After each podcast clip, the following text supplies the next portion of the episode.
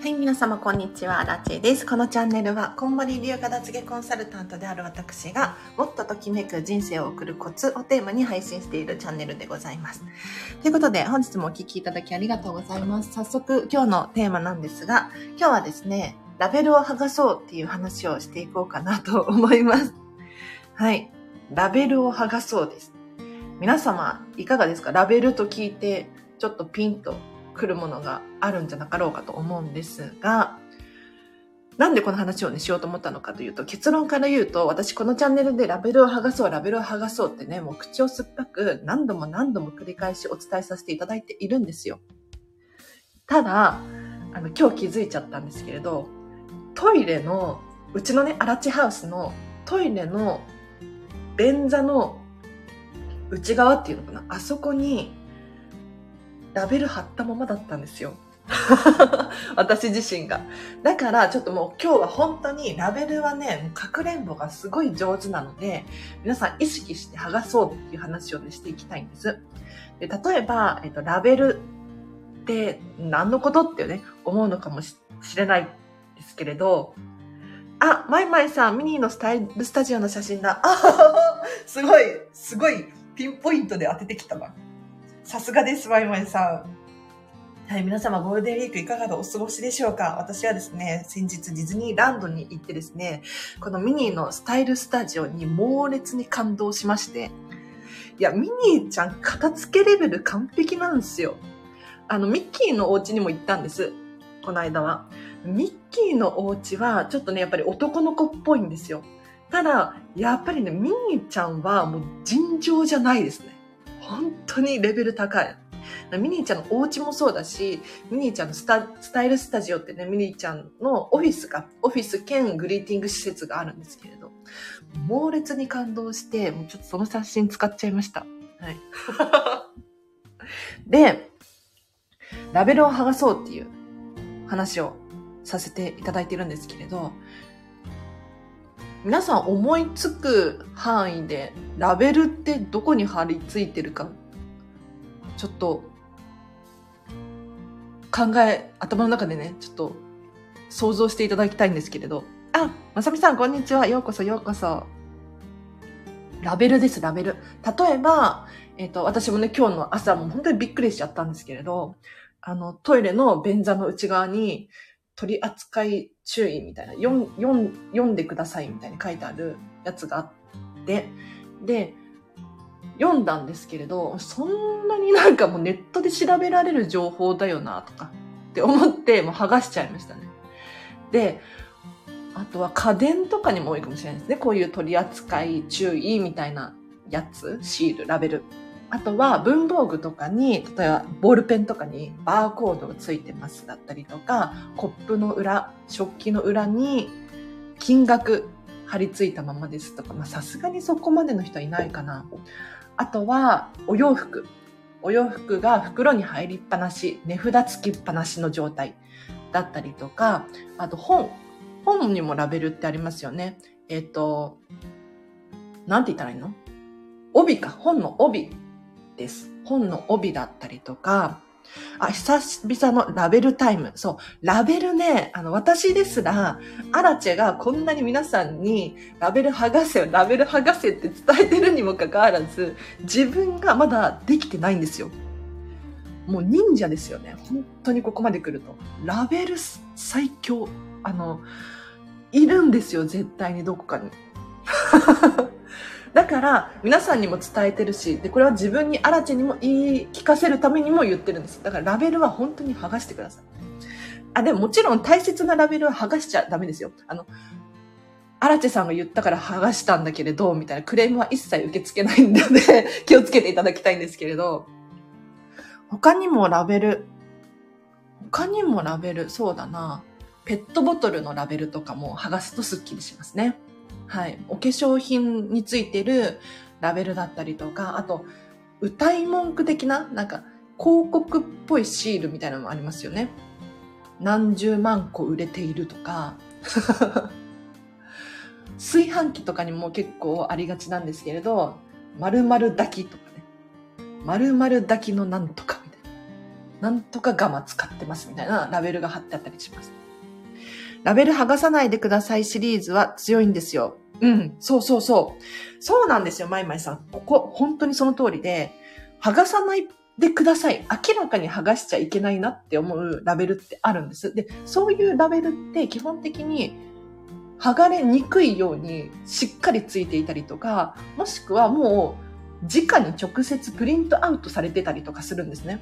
だから明らかに剥がせないんですよ。剥がせ、まあ頑張れば剥がせるのかもしれないけれど、剥がしにくいんですね。そうじゃなくって、あの、今日もトイレのね、便座についてたラベル剥がしたらびっくりするくらい剥がれやすくて。もう跡形も残らないくらいペリペリペリって剥がれて、あ、これは剥がしてもいいタイプのやつだなっていうふうに思いました。だって明らかに剥がしちゃいけなくって、本当に注意事項か、えっと、使用上の注意、危険、危険な使い方とか、そういうものであれば、もう大々的に大きな文字でドンってね、出てると思うんですよ。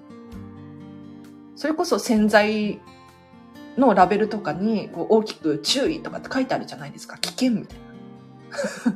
あれです、あれ。あれは剥がしちゃいけないと思うし、えっ、ー、と、まあ、剥がしたとしてもしっかり頭に入れておく必要がある。ですが、もう軽く剥がせるような、もうペットボトルのラベルなんてもう完全に軽く剥がせるじゃないですか。で、あらち的に、そう、ラベルって、ラベルって何かって思ってる、何、何だと思ってるかっていうと、ラベルっていうのは、情報なんですよね。もっとうまい例えが見つかるといいな。ラベルイコール情報です。例えば、商品名だったりとか、それこそ取扱説明書だったりとか、あとは金額の説明、情報だったり、バーコードだったりとかもそうですね。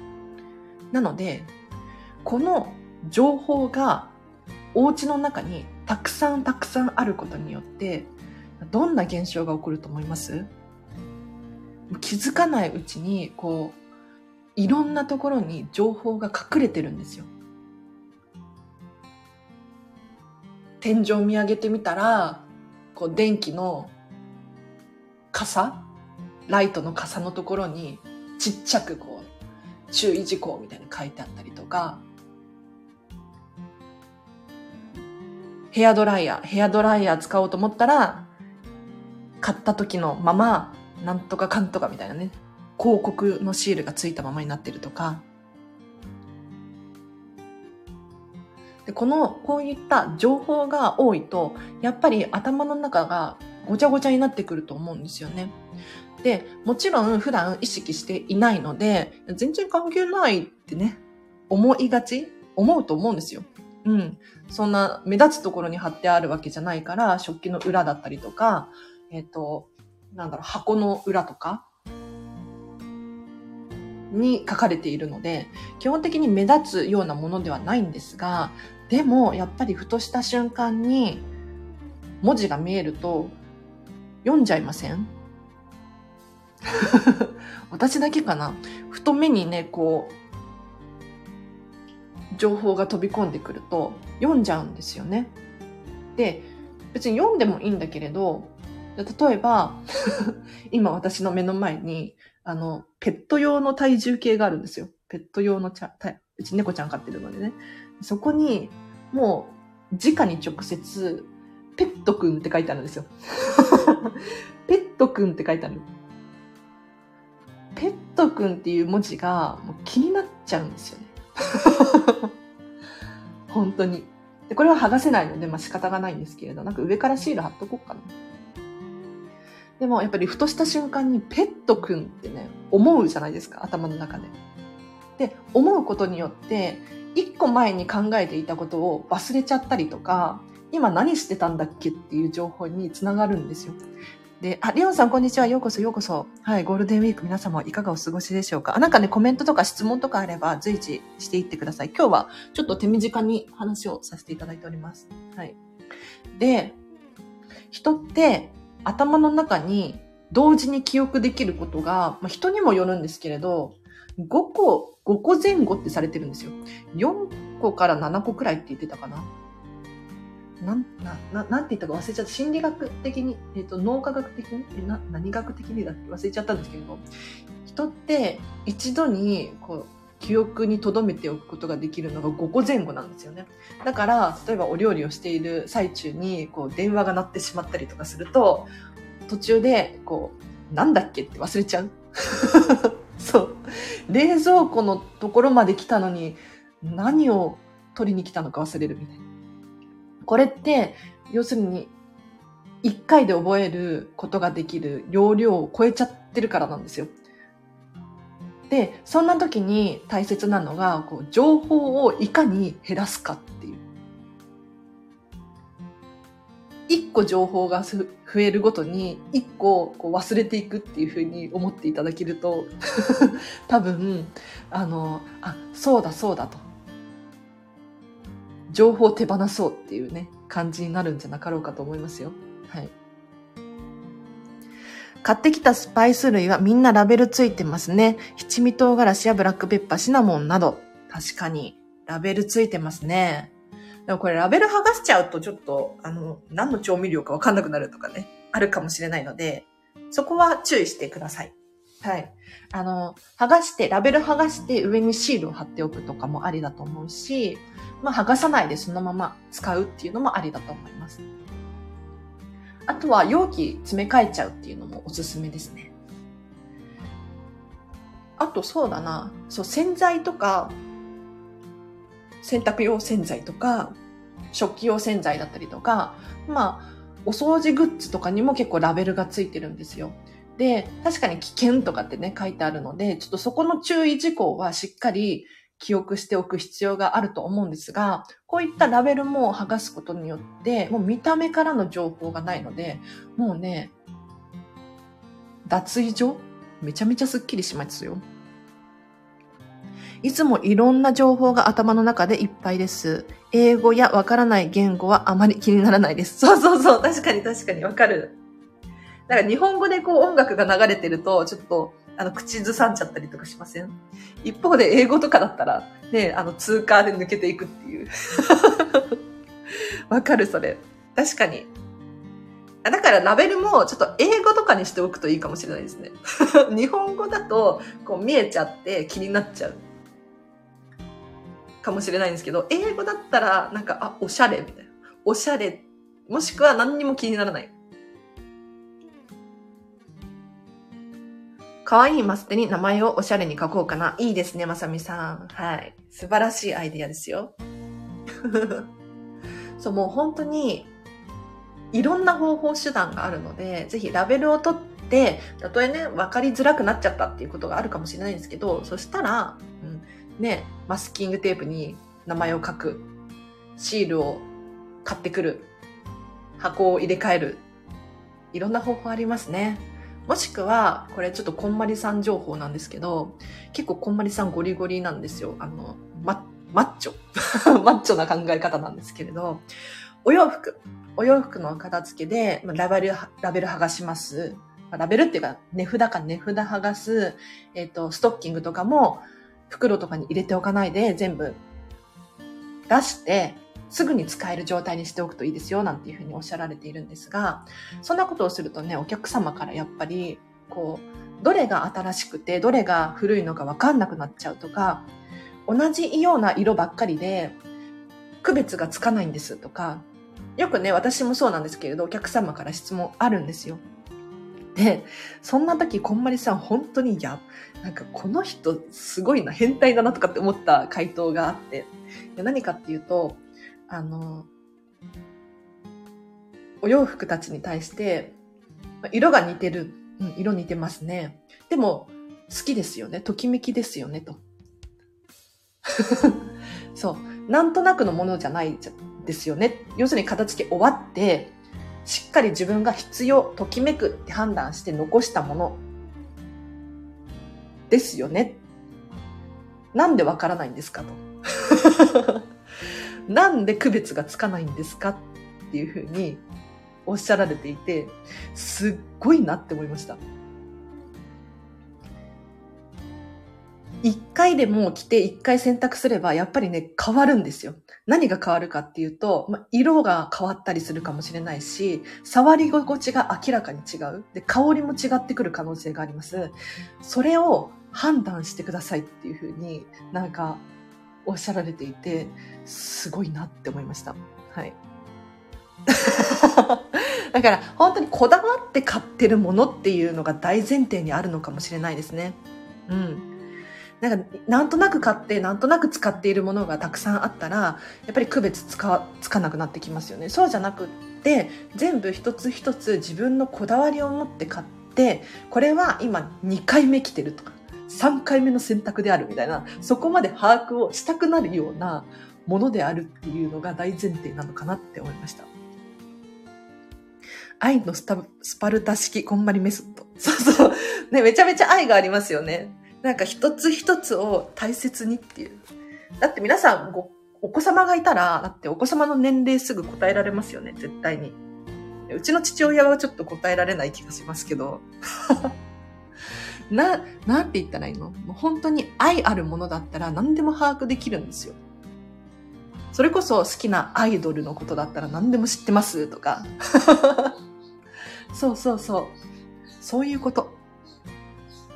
なので、いくらラベルを剥がしたとしても、なんかちょっと分かりづらくなったとしても、自分がときめきっていうね、この選択で残した、この基準で残したものであれば、判断はできるはずです。はい。ということで今日はラベルを剥がそうっていう話をさせていただいてる、いただきましたが、いかがだったでしょうか？もう私もびっくりした。まさか、なんかあの、トイレの、ほんと便座の内側に、しかもめちゃめちゃでかいんですよ。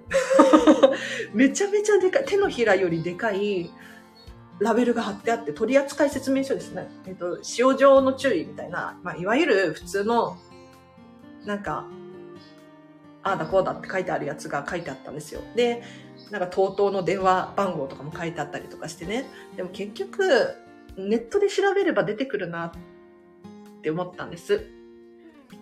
で、例えば、あの、家電とかでよくありがちなのが、商品の型番品番？これはすごい大事だと思うんです。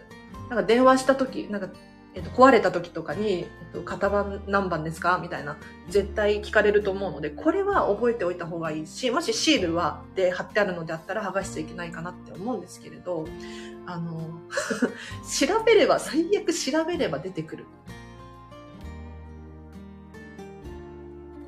ですよね。いや、なんか今日本当にびっくりしたな。自分でも今までなんで気づかなかったんだろうっていう衝撃の大きさに 本当にショックを隠せないですね。本当に片付け、だこんなにこのチャンネルであんあれだけラベルをね、皆さんに剥がせ剥がせ言ってるのに自分も剥がせてなくて。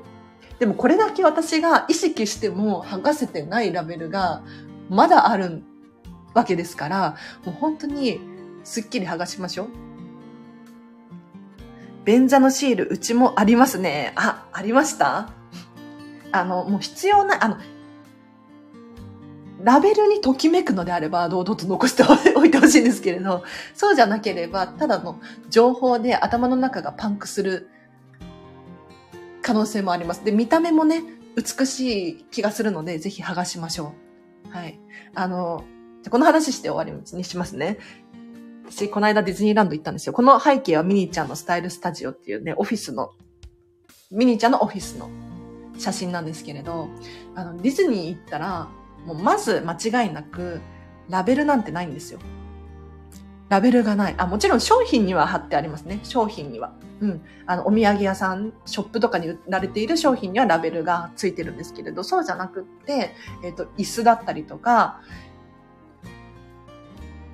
テーブルだったりとか、なんだ？小物系？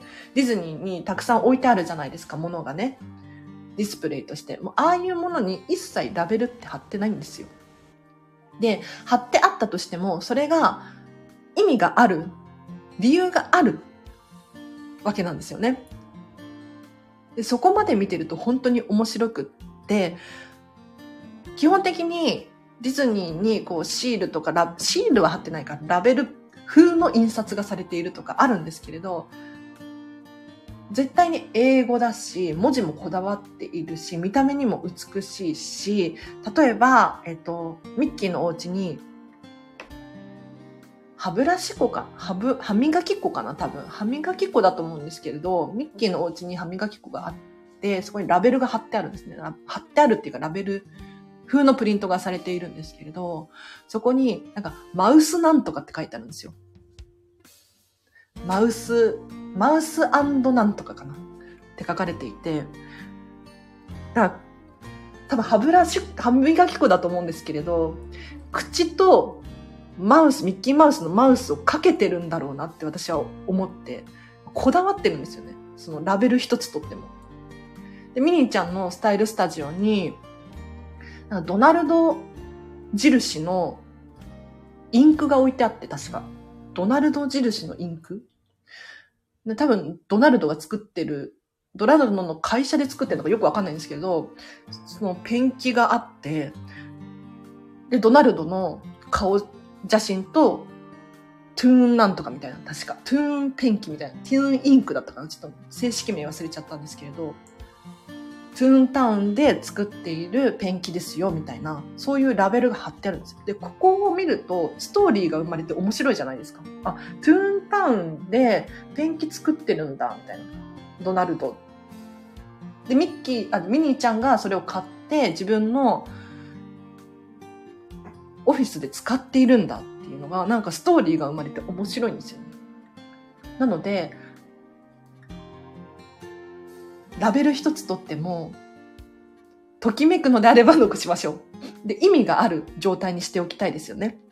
例えばお友達から買った品物なのであれば堂々と取っておくっていうのもありだと思うし、本当にお気に入りでまた同じものを買いたいみたいに思うのであれば、そのラベルだけ取っておいて、ちょっと次買う時の参考にするとかもありですよね。はい。ということで、ラベルを剥がそうの回でした。いかがだったでしょうか？